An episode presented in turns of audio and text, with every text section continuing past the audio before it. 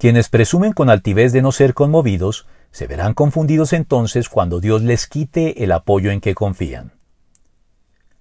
Hay gente que se siente tan engañosamente autosuficiente y altivamente segura de sí misma y de sus circunstancias, que llegan a hacer declaraciones o, por lo menos, a mostrar actitudes presuntuosas, por medio de las cuales dan a entender que siempre permanecerán en la posición ventajosa y deseable en que se encuentran,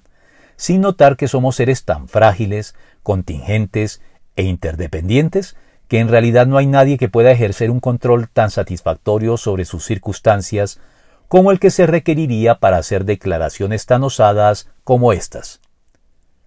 Al fin y al cabo, el más elemental sentido común nos indica que todos nos necesitamos los unos a los otros,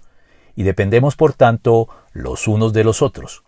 y que nadie es por lo mismo tan autosuficiente como para pretender que nada ni nadie le moverán nunca el piso o lo sacarán de su zona de comodidad. Y si esto es así en lo que concierne a las relaciones entre los hombres en el plano horizontal en que nos relacionamos los unos con los otros,